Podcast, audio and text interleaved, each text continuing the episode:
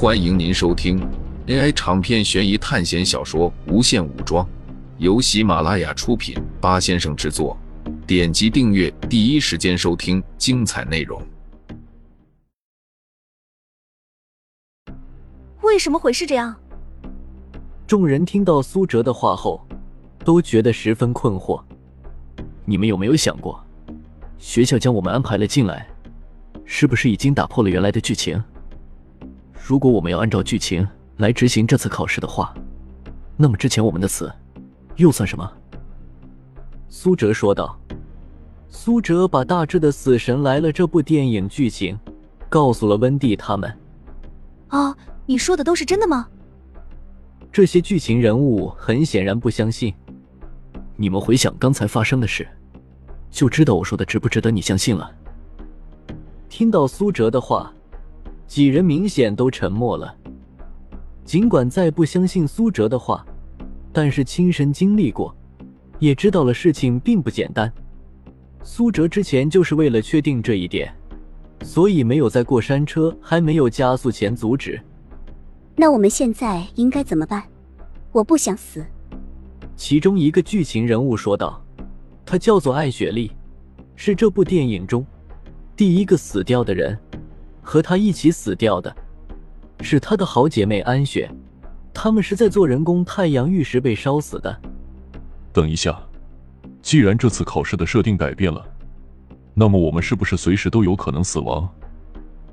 胖子董坤看着周围转动的风扇、桌子上的刀叉，甚至地上的积水，所有的这一切看起来都是那么恐怖。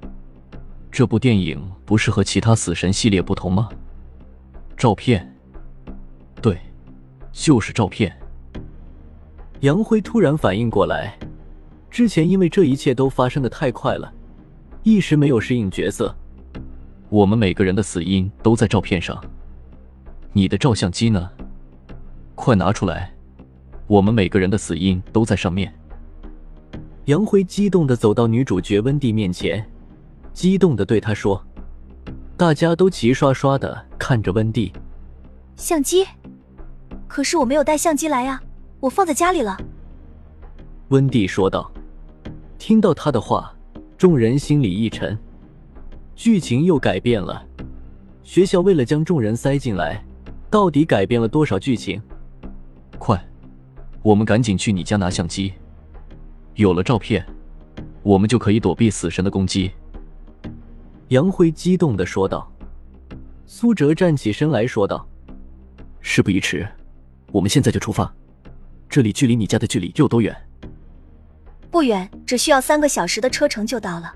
但是我们没有车，乘坐的都是校车。”温蒂说道：“没问题，我们走吧。”旁边的秦凡说道：“一群人浩浩荡荡的朝着停车场前进。”这里几乎没有人，只有一排排没有生命的机器停在这里。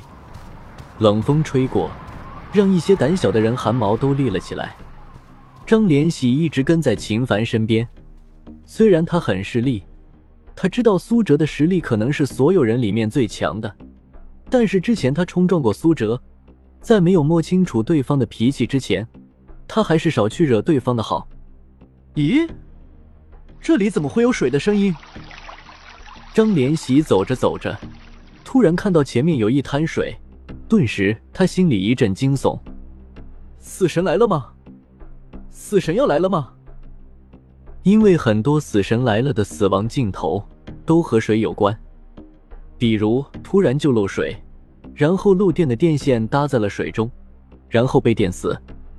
张连喜看着这滩水，很小心的跳过了过去，但是突然。他脚下一滑，这滩积水下面有一团被丢弃的肥皂，他整个人像只乌龟一样摔得四肢着地。张连喜摔倒，让安静的队伍一下子转头看向了他。我的天哪！张连喜紧张的在地上打起滚来。我要死了！但是并没有事情发生，他依然好好的活着。如果你再这样吓我们的话，我们就把你踢出去。丁新敏厌恶的看着张连喜，显然张连喜也把他吓了一跳。啊，我居然没事！张连喜发现自己只是被划到了而已，并不是来自死神的攻击，一时间特别暴躁，因为这下把他的丑态都暴露了。虽然这都是一些不认识的人，但是他就是不允许自己的丑态被人嘲笑。笑！你们谁敢笑？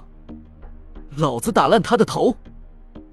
张连喜从手环中取出了一把枪，指着正在嘲笑他的胖子董坤：“啊，哥们，别这样！”看着张连喜掏出枪，学校的人都没有什么反应，倒是这些剧情人物惊恐的躲到了车辆后面。毕竟这些剧情人物都是只是普通的高中毕业生，哪里见过像真枪？尽管是在开放的美国，而且但凡是这种直接拿枪对着学生的，基本都是发生了枪击案。他们怎么能不怕？张连喜看着众人的反应，一时间有点收不住。在众人没有看到的地方，一辆汽车的轮胎发生了爆炸，剧烈的空气震荡将地上的一颗石头击飞了出去，正好打在了张连喜的脸上。张连喜不小心扣动了手上的扳机，等到众人回过神来，弗兰克捂着心脏处，一脸不可置信的看着前方。弗兰克死了。回过神的剧情人物马上四处逃散，因为弗兰克被枪杀了，下一个可能就是他们。都安静下来！苏哲大声吼道，可是根本就没人理会他。都动手！把他们敲晕带回来，扣点学分无所谓。他们一旦四处跑了，很有可能就死了。苏哲说完，就朝着女主角温蒂那个方向跑去。秦凡等人也很无奈。弗兰克的尸体倒在汽车的旁边，张连喜呆滞的看着他的尸体。三千学分，我的三千学分。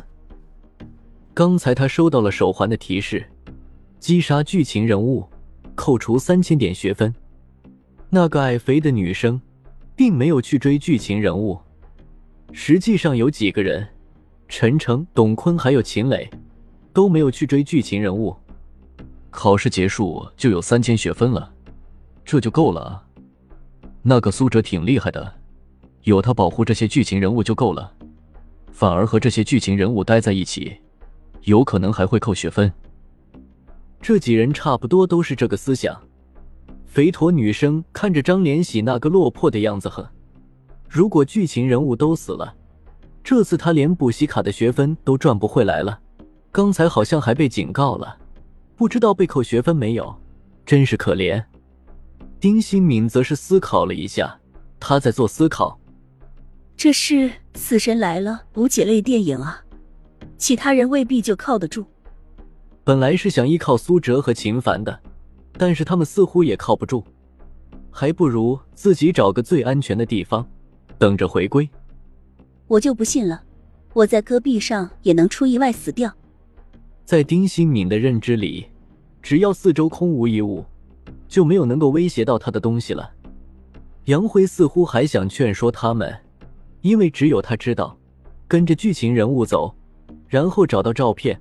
才有可能躲避死神带来的攻击，但是想到他们和自己本来就没有什么关系，为什么要提醒他们？少他们一些人，还能给自己分担一些危害。毕竟死神有可能回去找那些专门一个人行动的人下手，很多恐怖片都是这个套路，指不定考试里的这个死神也喜欢这么干。而且苏哲和秦凡看起来都挺强的。杨辉自己也有些电影细节可以跟他们讲，还有点利用价值，应该会在他遇到危险的时候帮他一把。最终，在经过张连喜的事件后，不仅剧情人物，就连这群考试的学生都四散逃离，只剩下张连喜一个人，失魂的看着弗兰克的尸体。